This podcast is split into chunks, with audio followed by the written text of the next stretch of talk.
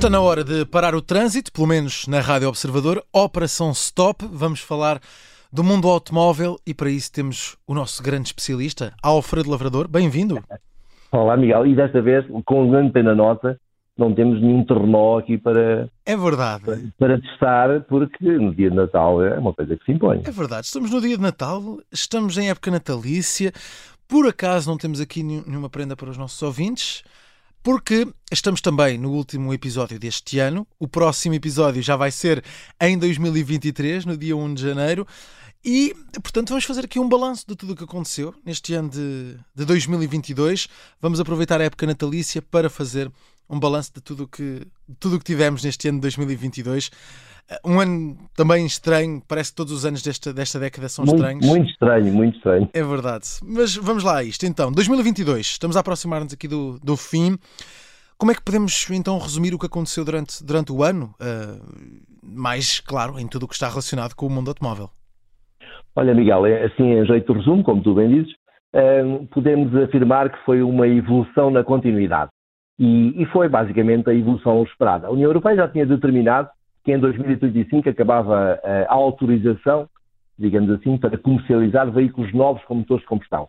E depois de muitos esforços e lobbying por parte de alguns fabricantes, especialmente alguns dos fabricantes alemães, eh, a data, os tais de de 1 de janeiro de 2035, foi confirmada, apesar de ter beneficiado de uma suavização menor, eh, foi apenas de pormenor, eh, que é de toda a justiça face às quebras das vendas eh, registadas eh, devido à guerra da, da Ucrânia. Mas é um facto. A partir de 2035 não vai haver mais eh, motores de combustão. E isto é uma das certezas que 2022 nos deu, não é? Ah, que a partir de 2035 vai terminar essa possibilidade de qualquer um de nós adquirir um carro com, com motor de combustão. Isto é, é algo que já podemos ter quase como certeza. É, é- é- mas curiosamente, eh, teoricamente, eh, sim. Ou seja, dentro de 12 anos não vai ser mais possível vender carros com motores novos, carros novos, Uhum, eh, nota, nota bem, portanto pode sempre transicionar o teu usado, etc. claro. eh, e andar com ele até ele cair velho e podre, eh, eh, mas adquirir um carro novo com motor a gasolina ou gás óleo, ou GPL ou gás natural, não vai ser possível. Mas o mais curioso, eh, e nós já tínhamos falado aqui aos nossos leitores eh, desta possibilidade, que se confirma cada vez mais, é que nem vai ser preciso esperar tanto tempo para que sejam apenas vendidos carros elétricos. A generalidade dos construtores eh, já fez saber que muito antes disso apenas vai comercializar automóveis com motores elétricos alimentados por bateria e esta decisão deve-se sobretudo a dois motivos. Não é aquela coisa do por tudo e por nada, mas sim porque não só os carros elétricos são nitidamente mais rentáveis, eh, como eh, o segundo motivo é porque poucos clientes desejarão adquirir muito antes de 2025 um modelo a combustão que passados 3, 4 ou 5 Pois, anos pois. será muito difícil de vender eh, eh, como usado. A Sim. exceção, obviamente, serão modelos específicos, daqueles muito potentes ou muito luxuosos ou de coleção, como os Ferrari, os Lamborghini, os Bentley, os Rolls, Uhum. eh, mas isso é, é outra guerra. Não, não, não são modelos que digam respeito à, à esmagadora maioria do, do público e dos nossos leitores. Claro, mas ah, há sempre esta questão: como é que serão ultrapassadas todas as questões que, que giram aqui em torno da, da não existência de energia suficiente, vamos dizer assim, para, para carregar todos os carros elétricos, ou até ah, aquilo que é a limitação que, que- que temos quando olhamos para o tempo que precisamos para recarregar as baterias destes automóveis. É, isso, isso o que tu estás a, a, a frisar são, são essencialmente as duas grandes críticas que se faziam ao- aos carros elétricos. Primeiro, deixa-me só escolar um bocadinho. Os construtores de automóveis têm uma associação, que é a ACEA, a Associação de Construtores Europeus de Automóveis, eh, que hum, essencialmente é um grupo de lobby e, e- e trabalhou eh, afincadamente eh, para pôr a areia na engrenagem, nem sempre de forma muito honesta, mas pronto, ok, é o que é. Também não, não, não conseguiram nada com, com- com os seus intentos.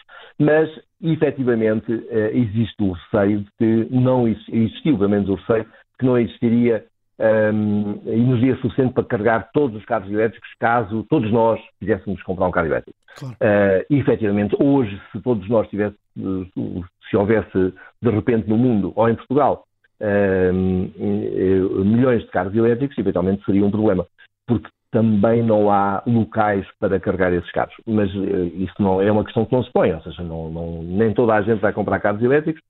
Um, para os que há, um, há energia de sobra e num futuro próximo, por muitos mais postos de, de, de carregamento que, que, sejam construídos, hum. vai continuar a haver energia. Nem que um, se tenha de fazer uma, uma, um incentivo, ou seja, vai ser mais, muito mais barato recarregar as baterias durante a noite, seja em casa, seja nos postos de carga público, certo. nos postos rápidos, um, e vai ser muito uh, mais caro uh, recarregar essas mesmas baterias durante o dia, uma vez que esta atividade ficará específica para, para, os, para os condutores que estão em viagem, por exemplo, ou, ou os que têm que funcionar uh, em termos de, de, trabalho, têm que se deslocar em termos de trabalho.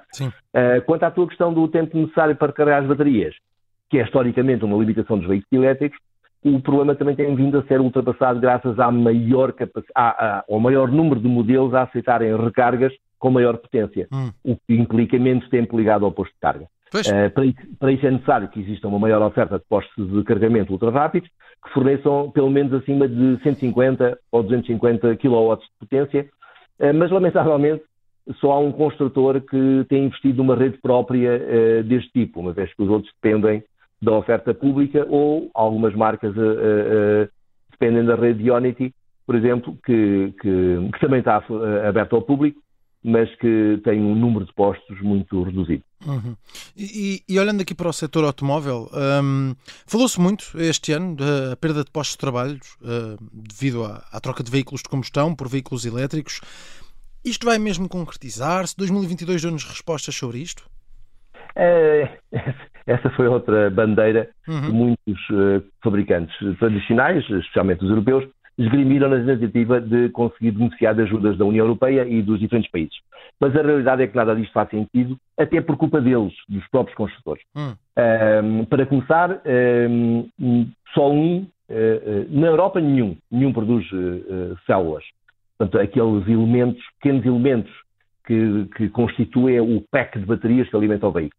Uh, o que eles optaram foi por, de momento, como te digo, e vai ser assim durante os próximos anos, optaram por comprar uh, a fornecedores externos que produzem essas mesmas baterias na China, na, na, na, na Coreia do Sul, uh, e, e, basicamente até agora são esses dois os, os mercados exportadores de células para, para, baterias. O que é ótimo porque criam emprego efetivamente nesses países, mas não na Europa.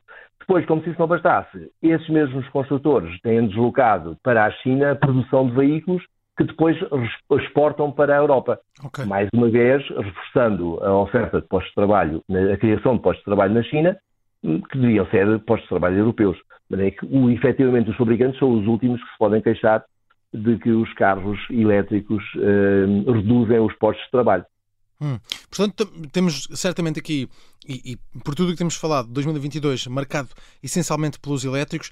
Falámos aqui há bocadinho de, de, de, do tempo de recarga um, e, e, da existência de energia para os, para os, veículos. Quanto à autonomia, a autonomia dos automóveis uh, elétricos também é uma discussão neste setor.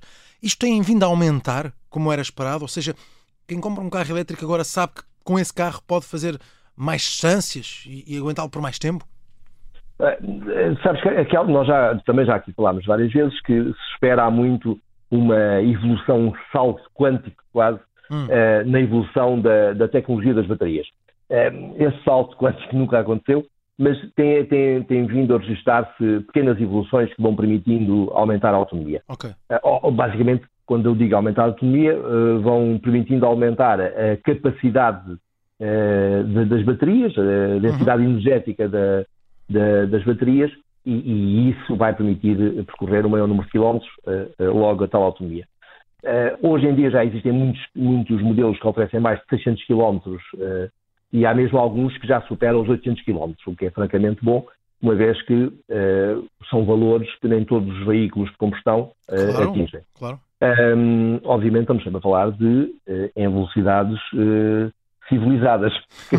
mesmo Cruzeiro. um carro a gasóleo ou gasolina, se fores a fundo certo, uh, certo, certo. daqui ao Porto, e, e, espero que tenhas dinheiro para as multas e para a prisão, para esta prisão a seguir, uh, o, o, efetivamente os carros gastam muito mais e logo és capaz de não chegar ao Porto. Ficas amealhada, também é um sítio bom e o leitão não é mau. É, Mas, uh, eh, um, e, e, atenção, voltando à, à, autonomia de 600 a 800 km, conseguem isto com potências uh, de mil cavalos, ou seja, sem sacrificar hum. uh, a potência. É claro que há outras formas de conseguir esta autonomia e há muitos construtores que perseguem essa, essa meta. Uh, e isto, isto consegue-se também com motores mais, menos potentes, mais fracos e com baterias de maior dimensão. Mas isto implica também um, maior, um custo superior e, um peso superior, o que também tão pouco ajuda à eficiência energética do, do modelo. Olha, Alfredo, para fechar, há aqui um segmento uh, do mundo automóvel, não é? Os caminhões, e neste caso os caminhões elétricos, uh, falou-se sobre isto também em 2022, e que um dia seriam de facto uma alternativa aos pesados a gasóleo, isto é uma discussão uh, quase eterna. 2022 deu-nos esse dia, Uh, deu-nos previsão desse dia, deu-nos alguma garantia sobre isto? Uh, caminhões elétricos e o, o, que é que podemos ter neste segmento? Olha, Miguel, assustaste na MUS porque no, no capítulo dos, dos, transportes, como sabes, o, o, os, os, os, transportes representam cerca de 14% das emissões de CO2 mas, uh, globais. Mas há dois focos extremamente importantes que ninguém percebia bem como é que se poderiam sanar. Um deles é o transporte marítimo, todos aqueles carregueiros, petroleiros e por aí fora. Uh, bem, à medida que nós vamos precisando de menos petróleo, deixaremos de, de necessidade de petroleiros. Mas os cargueiros, uh, uh, a maior parte dos, dos, produtos que nós adquirimos, seja na Europa, seja em qualquer outro continente, são transportados de, de barco. Logo, precisamos desses, desses, navios de carga. Mas o outro problema, para além dos, dos, dos navios de transporte, eram os caminhões. Hum e são veículos que, ao contrário do teu carro e do meu e dos nossos leitores, eh, deslocam-se durante um período limitado durante o dia, eh, meia hora, uma hora, dependendo do sítio onde moramos, até o trabalho todos os dias de manhã e o resto, e um período igual à tarde. Eh, os caminhões funcionam muitas vezes 24 horas, se tiverem equipas de dois condutores ou três, claro. o que significa 24 horas a consumir combustível e logo a poluir.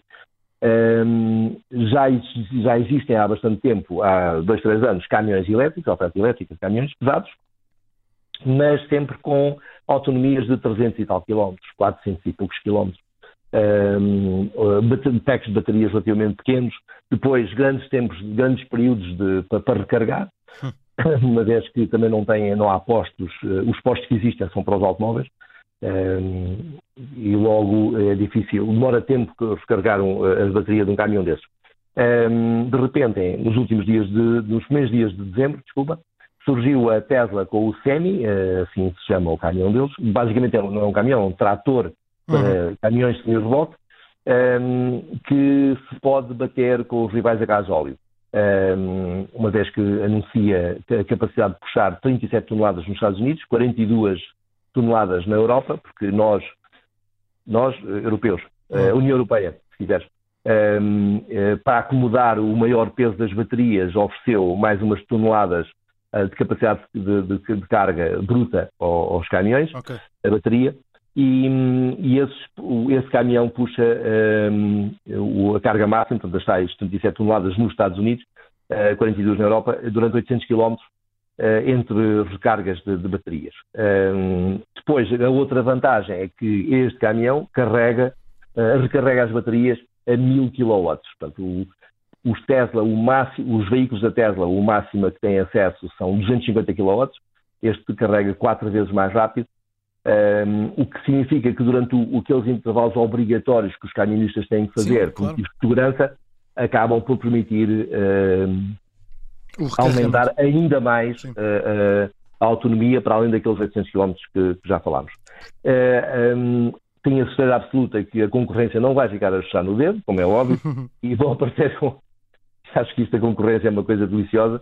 Uh, faz sempre aparecer alternativas, uh, por vezes até melhores que o, que o original, uh, mas é que vamos esperar que isso aconteça, porque, segundo a, Tesla, este caminhão, nos Estados Unidos, no esquema que eles utilizam, hum. que é ligeiramente diferente do nosso, uh, conseguem poupar até cerca de 74 mil uh, dólares por ano. Isto num veículo que custa 180 mil dólares, significa fazer break-even em dois, três anos, o que é extremamente uh, raro e, e, é visto com muitos bons olhos. A Pepsi já comprou, já garantiu 100 caminhões destes, ainda que esteja num período de testes. Sim, sim, sim, sim. A ideia é, reforçar, é, é largar a toda a gama de veículos e outras marcas seguirão. Sim. Incrível. 2022 já nos dá uma resposta sobre esta sobre esta É algumas áreas questão. sim. É algumas áreas sim. É uma Mas prenda... 2023 não vai ficar atrás. Ah, claro. Uma prenda de Natal. Temos aqui uma prenda de Natal. Está feito então este episódio natalício e também de balanço do ano. É o último episódio da Operação Stop deste 2022. Para a semana vamos ter o primeiro episódio de 2023. Vamos olhar para algumas projeções do próximo ano, aquilo que nos espera 2023. Alfredo Lavrador, por este ano está feito, por este Natal também. Boas festas. Igualmente para ti.